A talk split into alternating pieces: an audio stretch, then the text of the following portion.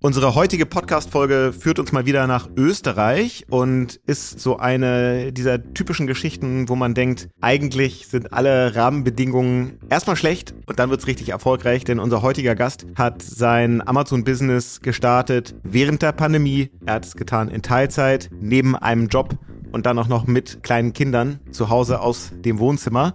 Und obwohl die Rahmenbedingungen jetzt auf dem Papier nicht so einfach sind, ist es richtig erfolgreich geworden. Darum geht's heute mit unserem Gast Nico Moll. Herzlich willkommen zu Unternehmerinnen der Zukunft, dem Amazon Podcast zum Marketplace.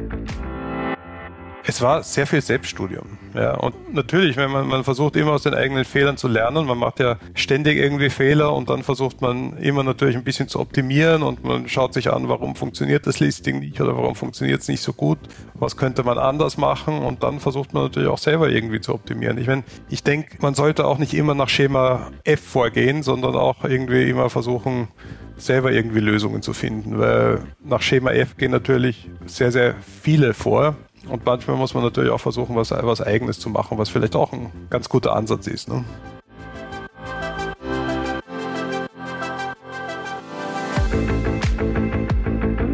Herzlich willkommen zu Unternehmerinnen der Zukunft, dem Amazon-Podcast zum Marketplace. Wir stellen euch Menschen vor, die smart online handeln. Clevere Marketplace-Profis und erfahrene E-Commerce-Experten berichten offen von ihren Erfolgen und Fails. Und hier ist euer Gastgeber, Jan Bechler. Ich habe es eben schon kurz gesagt, heute mal wieder eine Folge Made in Austria. Moin Nico, schöne Grüße nach Wien. Ja, hallo Jan. Ich freue mich hier dabei zu sein. Es ist der erste Podcast für mich. Also ich bin ein kleines bisschen aufgeregt. Ich hoffe, man merkt das nicht, aber wird schon gut gehen. Ich bin auch aufgeregt. Also, ja, sehr gut. ich bin auch aufgeregt. Kein Problem. Wie aufgeregt äh, warst du denn, als du vor zweieinhalb Jahren ungefähr dein Amazon-Business gestartet hast? Ähm, ich war ziemlich aufgeregt, wie wir gestartet haben. Ich meine, wir haben natürlich ein bisschen vorher vorbereitet gehabt. Das heißt, wir hatten uns entschieden, 2019 äh, mit dem Verkauf äh, in Amazon zu beginnen. Wir stellen ja äh, in erster Linie Sonnenbrillen für Kinder her. Und wir hatten die Produkte dann Anfang 2020 bei uns im Haus in diesem Fall. Und ja, das war natürlich sehr, sehr aufregend. Ja, absolut. Ähm, vor allem, weil dann ja auch noch die Pandemie losging, genau zu der Zeit. Lass uns einmal zurückspulen, äh, wie es eigentlich dazu gekommen ist, dass du gesagt hast, wir verkaufen jetzt Kindersonnenbrillen.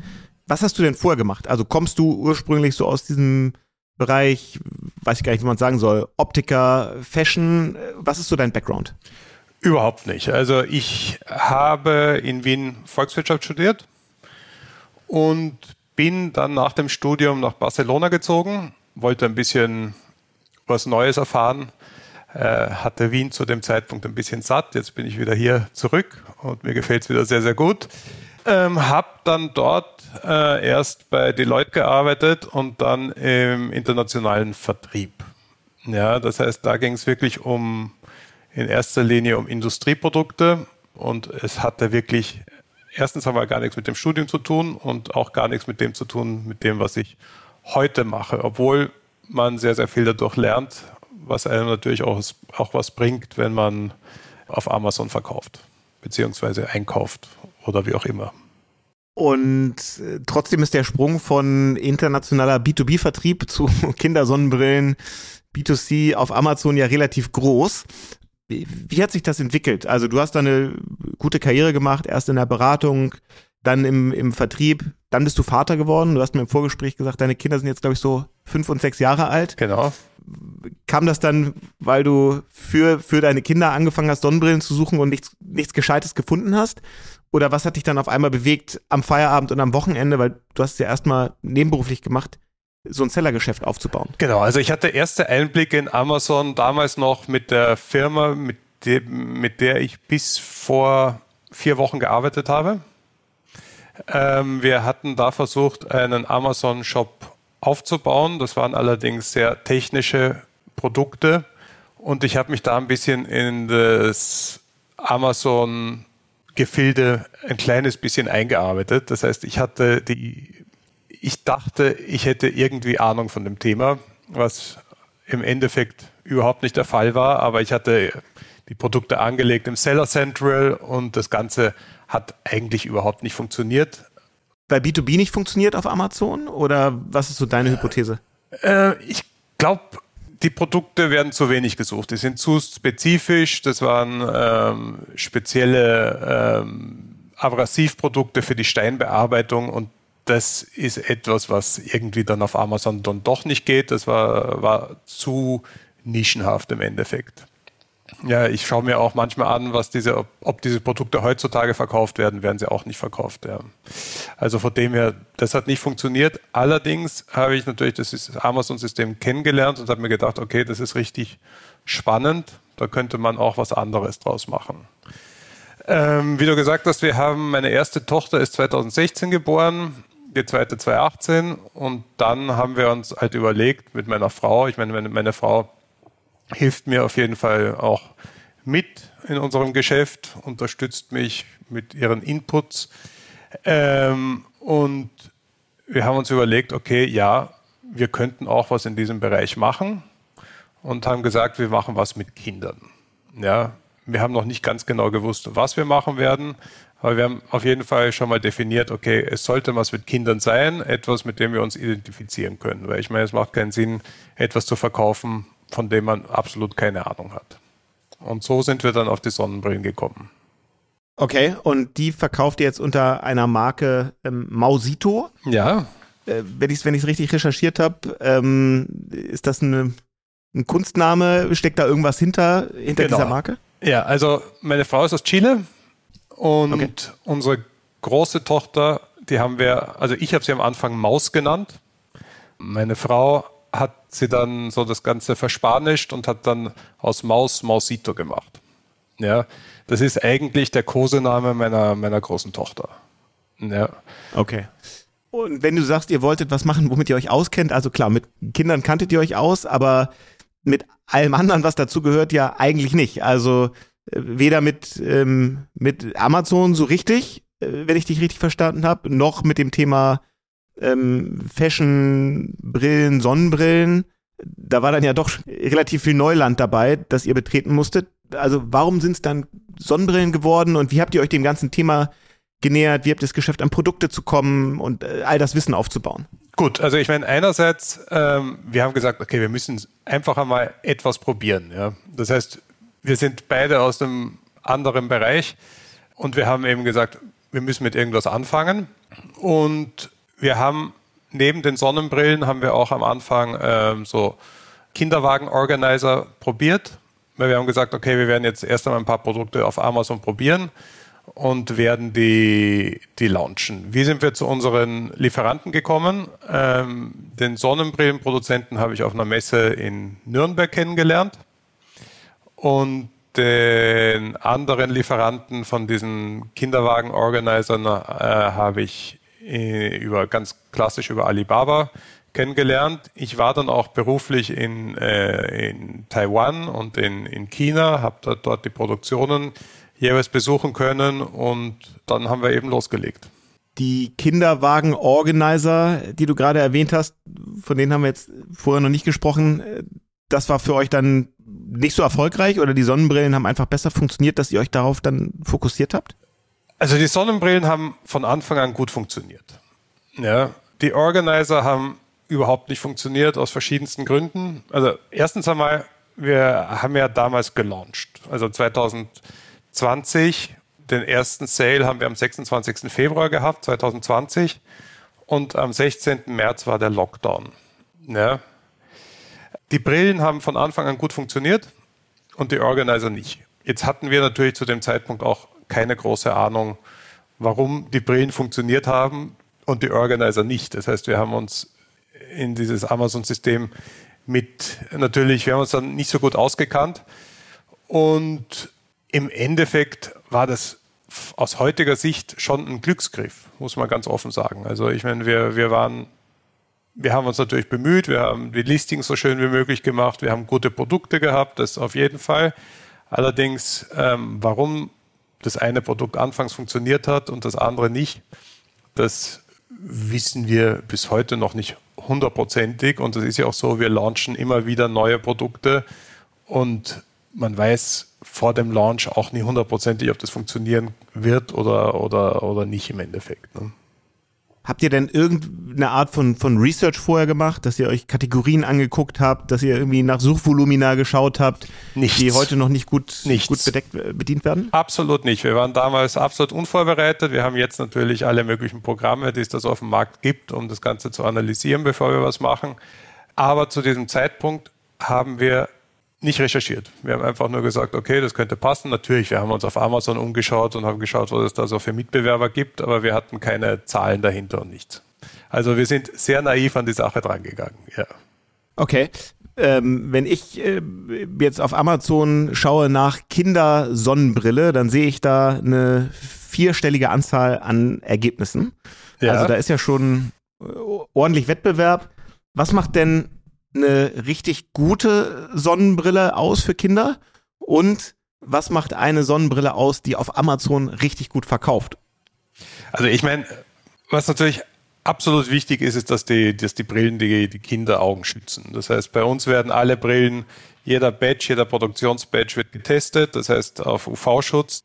Ohne das geht's nicht. Ja, wir wissen, dass wir das machen, wir wissen, dass auch die meisten Mitbewerber das machen werden. Ja, es wird sicher ein paar schwarze Schafe geben. Gehe ich mal davon aus. Aber die meisten, die meisten werden das machen. Und dann geht es natürlich in erster Linie um, also ich meine, wenn man auf Amazon verkaufen will, muss man die Produkte natürlich gut präsentieren. Ich meine, die Produkte müssen schön sein, sie müssen bequem sein, sie müssen qualitativ gut sein, weil sonst merkt man das wahrscheinlich recht schnell im Algorithmus, wenn man 50 Prozent der Brillen zurückgesendet bekommt. Und dann, wir versuchen natürlich diese Brillen besonders also die Listings besonders schön aus, aufzuarbeiten und gleichzeitig die Farben sehr modisch zu machen. Das heißt, wir schauen uns jedes Jahr ähm, die neuen Farbtrends an. Wir werden jetzt dieses Jahr werden wir unsere neuen Brillen mit in Magenta, Rot oder Rosé äh, launchen, weil das die Farbe des Jahres ist bei Pantone und so weiter. Wir versuchen natürlich immer mit dem Trend zu gehen und versuchen unser, unser ganzes Produktportfolio dementsprechend auch äh, aktuell zu halten.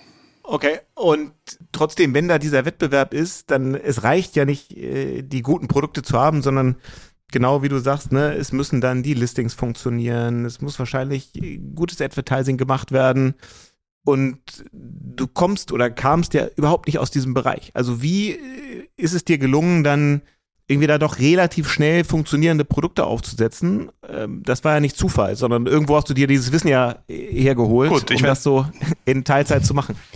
Ja, ich meine, da hilft mir schon meine Frau mit ihrem Input sehr weiter, weil sie ist Marketing-Expertin, ähm, hat äh, bei Starbucks und bei McDonald's gearbeitet, damals noch in Chile und hat natürlich ein wahnsinniges Marketingwissen.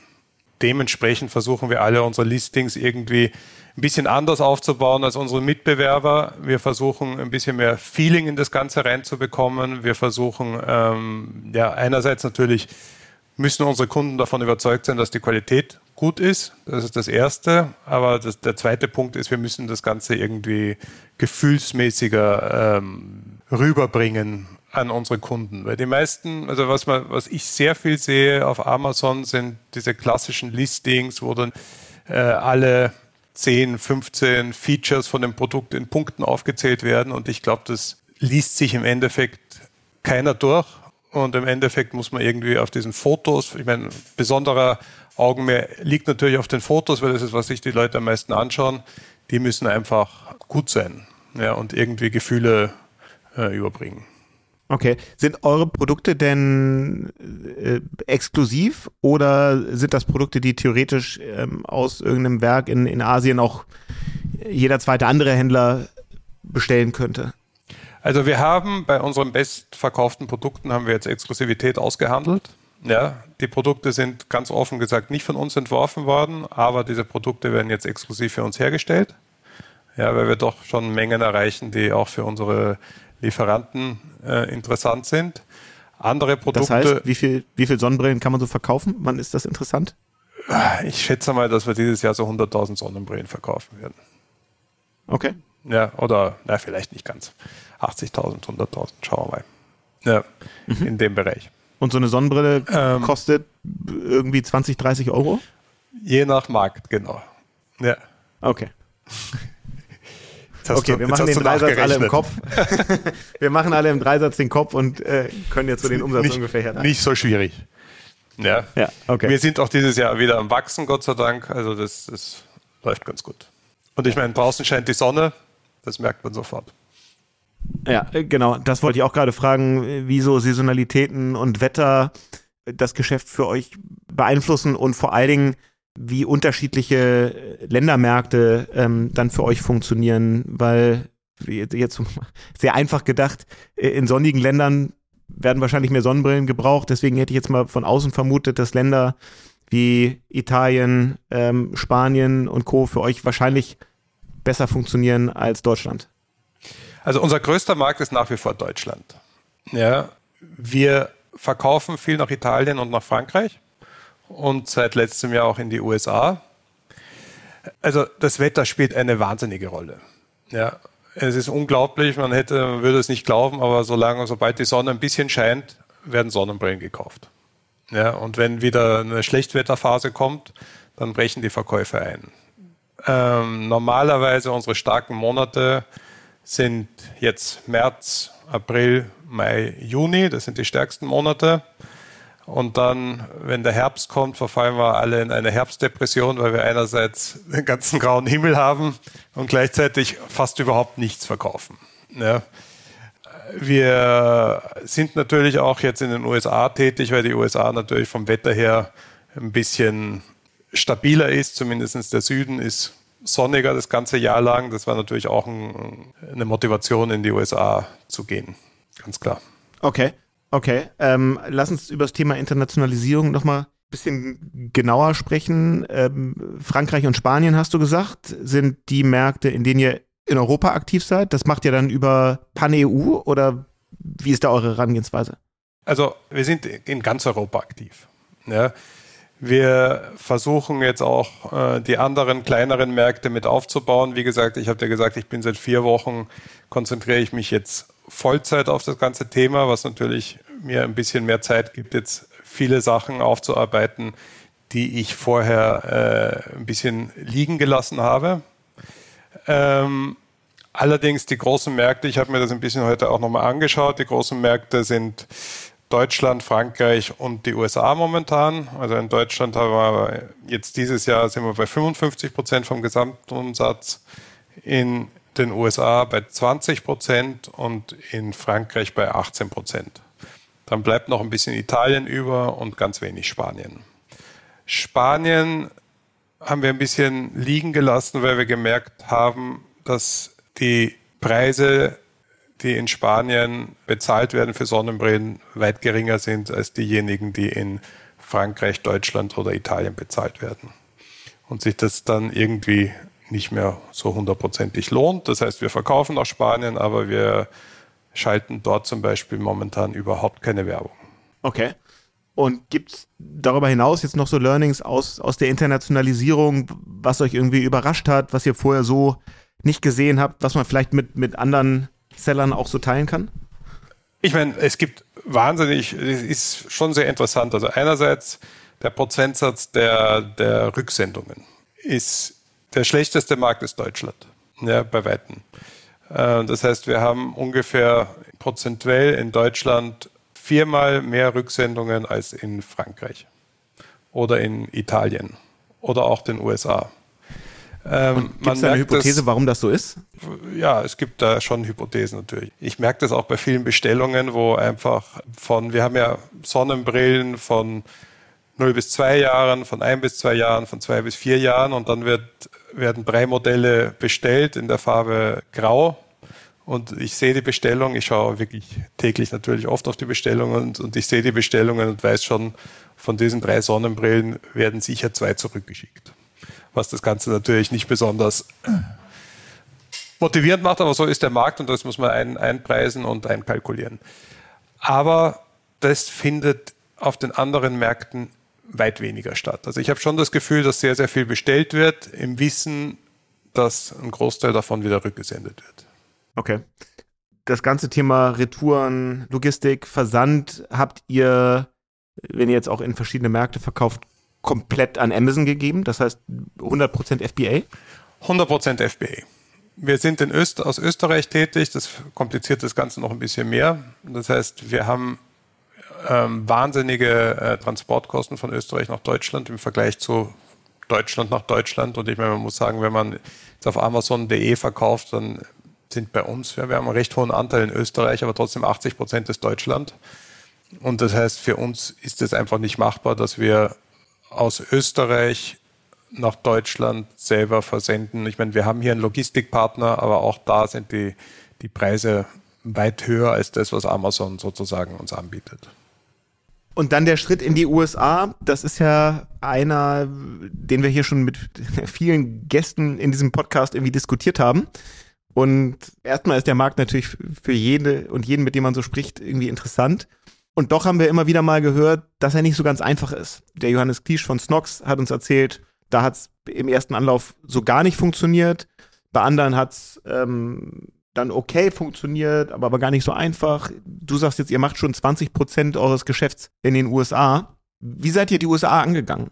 Gut, wie gesagt, wir, ich meine, einerseits die USA ist natürlich, wie wir alle wissen, der bei weitem größte Markt von Amazon. Ich habe hier die Zahlen von 2021 liegen. Ich glaube, da waren das in den USA und vielleicht kannst du mich da auch korrigieren, waren das in, in den USA 314 Milliarden und in Deutschland waren es 63 Milliarden. Das heißt, USA, Amazon.com ist fünfmal so groß wie, wie Deutschland. Und Deutschland ist der zweitgrößte Marktplatz.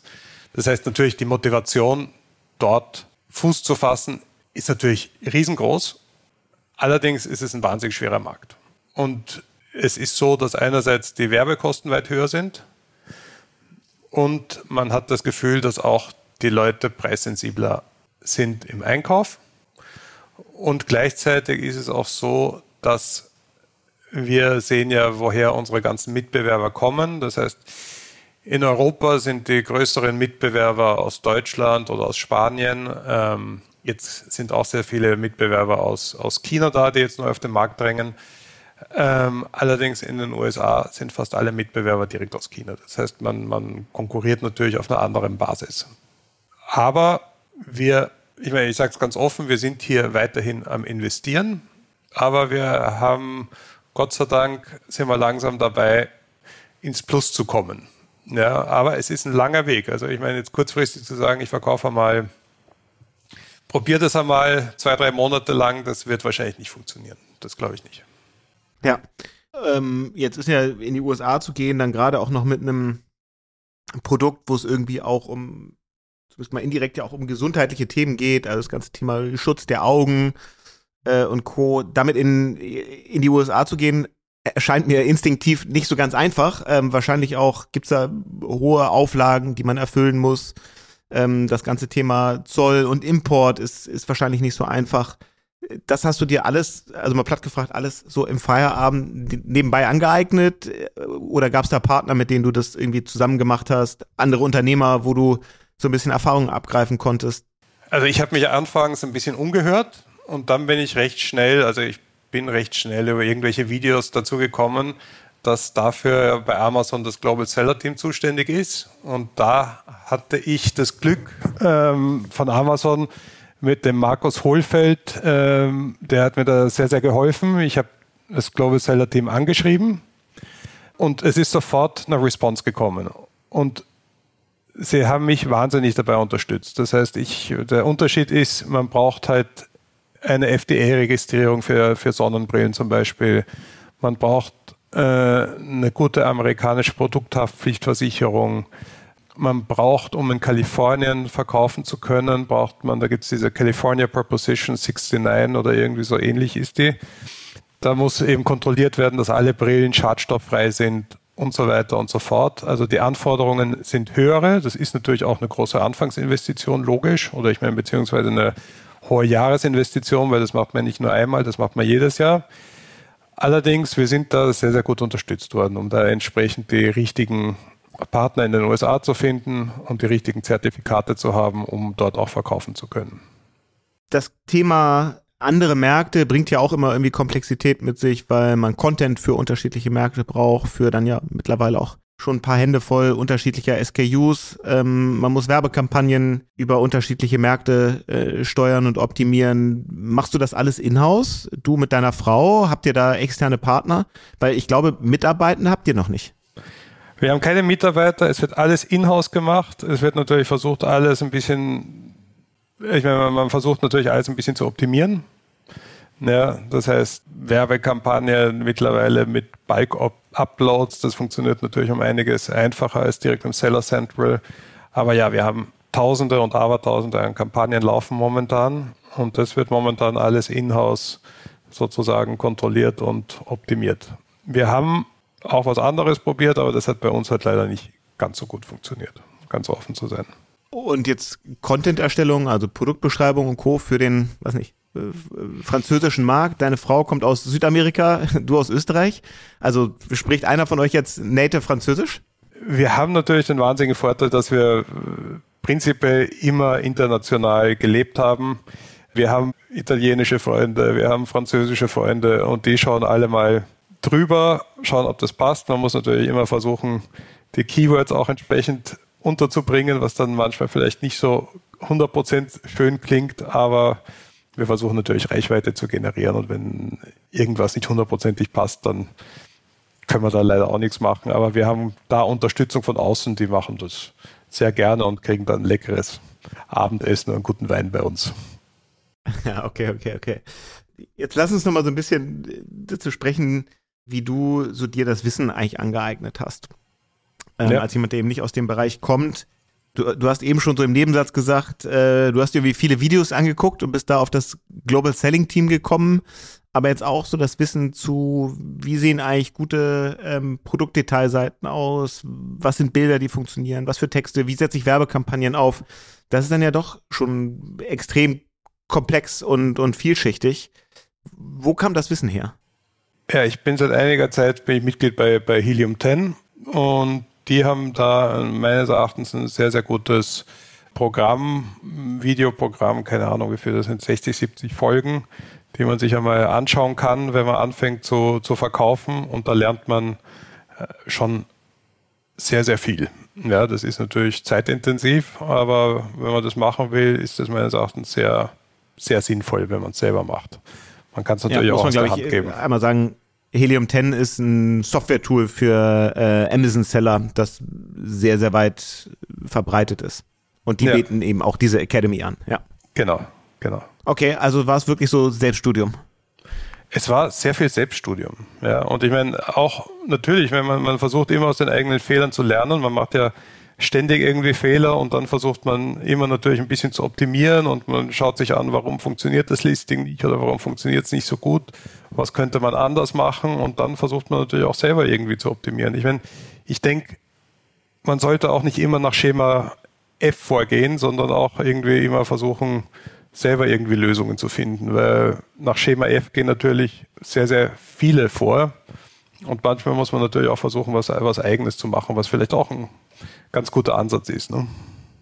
Wenn es für euch jetzt so um, um weiteres Wachstum geht, dann stellt sich ja so die Frage, äh, gibt es nicht noch andere digitale Kanäle, aber vielleicht auch äh, Offline-Kanäle, die für euch interessant sein könnten, um, um zu wachsen, ähm, andere Marktplätze, Kooperation mit, mit dem lokalen Einzelhandel.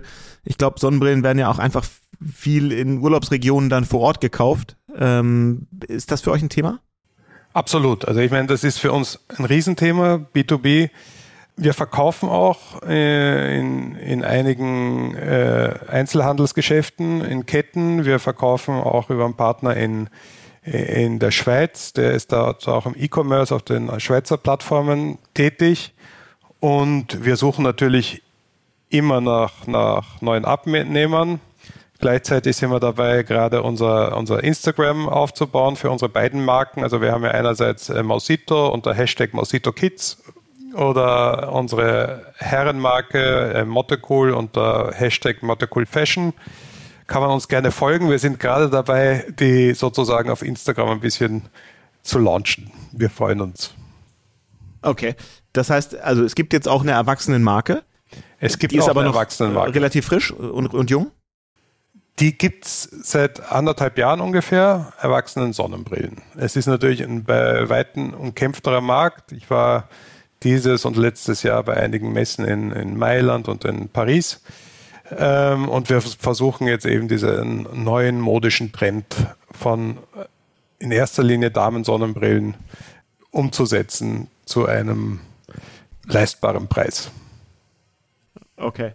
Wie weit kann oder muss euer Geschäft denn wachsen, bevor es nicht mehr die One-Man-Show äh, zu Hause aus dem Wohnzimmer ist? Also du bist jetzt äh, mittlerweile seit ein paar Wochen tatsächlich in Vollzeit dabei. Aber wenn es weiter wächst, also wie weit traust du dir das dann eigentlich noch zu, das selber zu machen mit Unterstützung deiner Frau? Ähm, wann braucht es dann vielleicht doch nochmal ein zusätzliches Team? Ähm, gut, ich meine, wir versuchen anfangs jetzt erst einmal alles so weit wie möglich auszulagern. Aber es gibt Sachen, die man meines Erachtens nicht auslagern kann, die auf jeden Fall in-house geschehen sollten. Äh, der Plan ist mit Ende äh, diesen Jahres, und zwar Ende diesen Jahres deshalb, weil wir zu einer Zeit umfirmieren wollen, wo das Geschäft auf Amazon relativ flach ist. Das heißt Oktober, November will ich eine GmbH gründen und dann entsprechend hoffentlich auch bald die ersten Mitarbeiter einstellen. Ja. Okay, das heißt, heute machst du das noch als, ich glaube, Einzelkaufmann ist dann ja so die, die Rechtsform, zumindest in Deutschland? Äh, in Österreich ist es ein Ein-Personen-Unternehmen. Ja. Okay, das heißt, du bist auch äh, theoretisch ja noch voll in, in jeder Haftung drin. Natürlich. Bereitet dir das manchmal schlaflose Nächte? Hm, ich bin Gott sei Dank gut versichert. Na, aber es, es bereitet mir keine schlaflosen Nächte. Also ich meine jetzt von, von der Produkthaftpflicht bin ich gut versichert. Finanziell sind wir Gott sei Dank oder ist das Ganze schuldenfrei. Wir versuchen organisch zu wachsen, vielleicht dann nicht so wahnsinnig schnell. Ähm, aber Gott sei Dank schuldenfrei. Von dem her bin ich da jetzt recht entspannt. Trotzdem hätte ich vermutet, dass es ja in den letzten zwei, zweieinhalb Jahren mal die eine oder andere schlaflose Nacht gegeben hat, ähm, gar nicht wegen Sorgen, sondern wegen Arbeit. In, in der Zeit, wo du neben dem Vollzeitjob und der Rolle als Vater dann eben dieses mittlerweile ja schon relevant große Geschäft aufgebaut hast. Wie hat das für dich funktioniert, das alles so parallel zu managen? Weil es wird ja viele Hörer und Hörerinnen geben, die irgendwie denken, ich hätte auch Lust, äh, so ein Geschäft aufzubauen. Ich habe auch irgendwie Produkte im Kopf, aber ich krieg's neben meinem Vollzeitjob irgendwie nicht hin. Gut, ich meine, man muss ganz offen sein, ich weiß, es ist, es ist schon so, dass wir sehr, sehr, sehr stressige Phasen haben. Ja, vor allem jetzt November würde ich sagen, weil es wird ab November wird die neue Saison vorbereitet. Bis Mai ist eine Phase, wo man irgendwie nicht zur Ruhe kommt. Ja. Momentan, wir sind ja momentan, wie gesagt, wir verkaufen nur Produkte. Wir werden auch unsere dritte Marke launchen, die auch wieder Sommerprodukte sind. Momentan haben wir keine Produkte, die sich das ganze Jahr verkaufen. Das heißt, das hat einerseits den Vorteil, dass man dann sozusagen ab Juni, Juli kurz einmal durchschnaufen kann und vielleicht wirklich im August den Sommerurlaub genießen kann. Also man muss natürlich immer ein bisschen arbeiten, logischerweise, aber das, die harte Arbeit ist, ist von November bis Mai, Juni, würde ich einmal sagen, wo man wirklich voll durcharbeitet und Wochenende auch. Ähm, aber ja, ich meine, es, es geht. Man fängt ja auch nicht mit, wir haben jetzt, glaube ich, 100 Produkte an, sondern man fängt ja normalerweise mit drei, vier, fünf Produkten an und da ist es natürlich auch noch ein bisschen überschaubarer. Okay. Wenn du dir mal so anguckst, wie sich für euch das Geschäft entwickelt hat in den zwei Jahren, zweieinhalb Jahren jetzt, dann ist, also klar, natürlich ist es total gewachsen, es hat sich internationalisiert. Was hat sich denn aus deiner Sicht sonst noch verändert? Also was glaubst du, wo sich so dieser Kanal Amazon für euch hin entwickelt? Ähm, wie nimmst du das im Moment wahr? Gut, ich meine, was hat sich verändert? Ich meine, man, man merkt natürlich, ich meine, jetzt ganz offen gesagt, dass die Ausgaben größer werden. Ich meine, einerseits die Transportkosten, die haben sich ein bisschen normalisiert in den letzten Wochen und Monaten. Allerdings natürlich ist es so, dass sehr viel mehr in Werbung ausgegeben wird. Ja, der Anteil der Verkäufe, die mit Werbung generiert werden, ist auch weit höher als früher. Das heißt, wir haben jetzt momentan, glaube ich, zwischen 60 und 70 Prozent der Verkäufe, die mit Werbung generiert werden. Wir sind natürlich auch in der Position, wo wir unsere Marke oder unsere Position verteidigen müssen. Das heißt, wir sind gerade bei Babysonnenbrillen sind wir eigentlich in Deutschland und in Frankreich durchgehend ähm, Bestseller, was natürlich, wo wir natürlich auch bleiben wollen und wir entsprechend natürlich auch entsprechend in das Ganze investieren. Und ja, also ich meine, ich muss sagen, es ist, es ist schon so, dass man natürlich sehr sorgfältig kalkulieren muss, um en, entsprechend dann am Schluss auch mit ein bisschen äh, Gewinn dastehen zu können. Also das ist nicht mehr so, so wie früher. Aber gut, wir haben 2020 ange, angefangen. Äh, ich habe gehört, 2012, 2010 war das Ganze wieder ganz anders. Ne? Ja, und ich höre ja, nicht, ich, hör, ich höre ja viele Podcasts, Gott sei Dank. Deinen natürlich auch sehr gerne und auch den Kollegen von Snox höre ich mir sehr, sehr gerne an. Und ja, dann sieht man natürlich, hört man auch die Seller, die länger dabei sind und das macht natürlich, natürlich interessant. Ja. ja, absolut. Eine Sache vielleicht zum Abschluss noch, die mir aufgefallen ist, ähm, als ich mir eure Produkte auf Amazon angeguckt habe, ist das Thema äh, Climate Pledge Friendly. Das Programm, wo es ja darum geht, ähm, nachhaltige Produkte besonders sichtbar zu machen und, und auszuzeichnen. Erzähl noch mal, wie das, was sind so eure Motive dahinter? Und wie stellt ihr das eigentlich sicher? Häufig ist ja das bisschen das Vorurteil, Produkte, die irgendwo aus China kommen, die können eigentlich gar nicht nachhaltig sein. Ihr beweist offensichtlich aber das Gegenteil. Gut, ich meine, die Motivation erst einmal, äh, wir haben, wie gesagt, zwei kleine Töchter.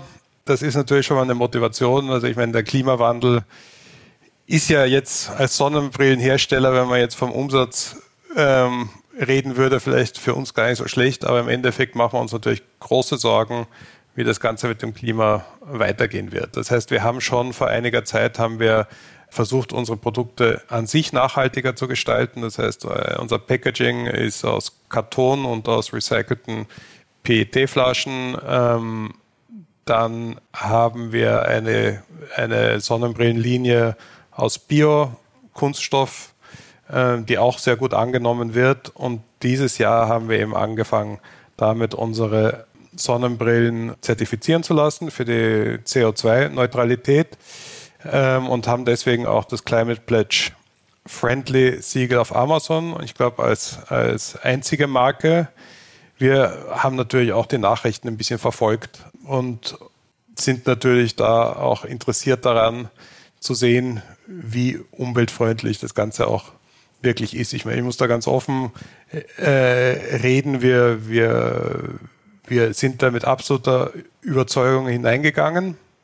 Da würde ich mir ein bisschen mehr Transparenz im Endeffekt erwarten. Ich weiß nicht, du hast die Nachrichten wahrscheinlich in letzter Zeit gesehen mit diesen CO2-Zertifikaten, oder? Ja, ja, ja, ja. Aber äh, sag nur mal, was, was genau ist der Wunsch, wenn du sagst, mehr Transparenz?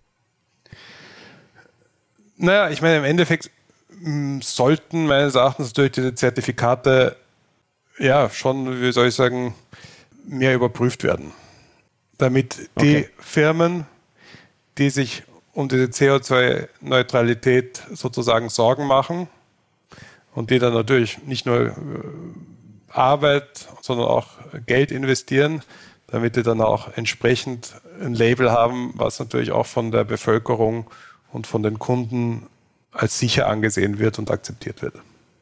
Ja, weil dein Gefühl ist, es gibt da Unternehmen, die sich da so ein bisschen durchmogeln und, und nicht jedes Zertifikat ist eigentlich, entspricht der Wahrheit oder was ist deine Sorge da?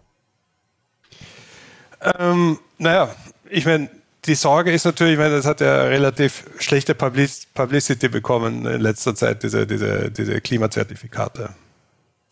Ja, und ich meine, die meisten, ich sage mal, die meisten Leute wie wir, die sich so ein Klimazertifikat ausstellen lassen, die haben nicht die Manpower dahinter, um das dann auch noch zu auditieren und zu schauen, ob das auch wirklich alles so passt. Ja, das heißt, wir müssen einfach davon ausgehen, dass diese Zertifizierung gilt. Und da denke ich mir, dass da einfach wahrscheinlich das kann einerseits von Amazon kommen oder es kann natürlich auch staatlich sein, dass das Ganze ein bisschen besser kontrolliert wird, damit man eben auch sagt, okay, wir sind CO2-neutral, wir verkaufen CO2-neutral und unser CO2-Zertifikat ist auch gültig, damit auch die Kunden sich entsprechend sicher fühlen und das Ganze auch dann ernst nehmen können.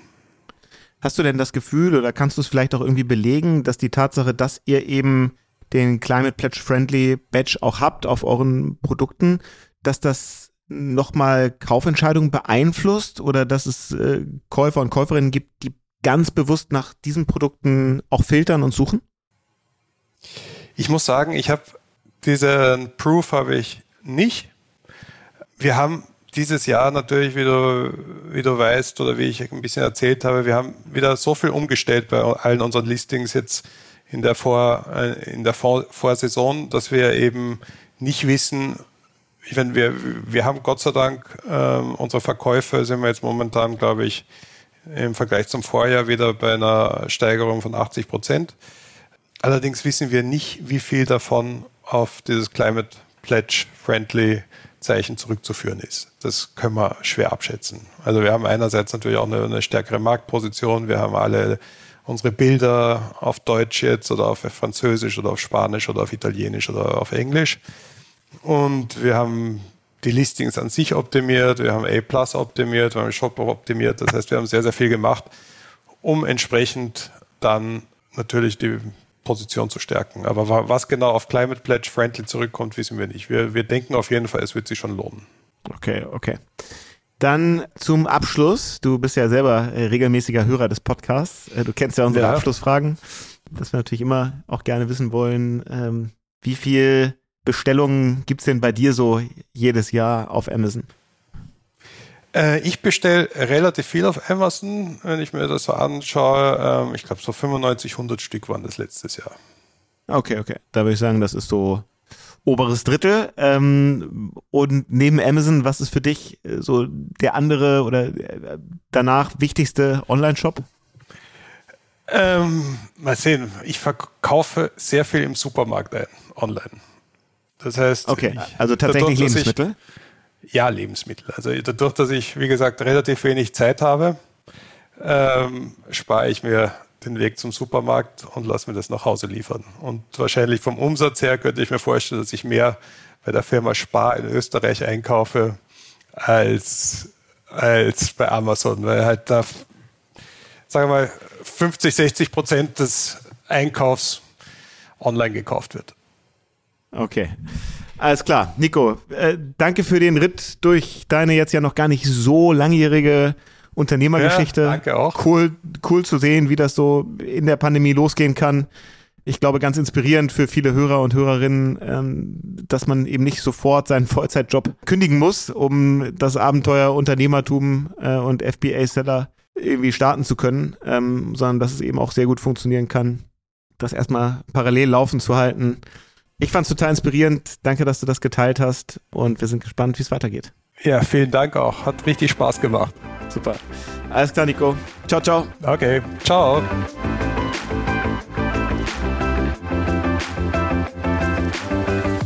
Das war Unternehmerinnen der Zukunft, der Amazon Podcast zum Marketplace. Weitere Informationen zum Podcast und unseren Gästen findet ihr auf www.amazon.de/podcast. Bis zum nächsten Mal.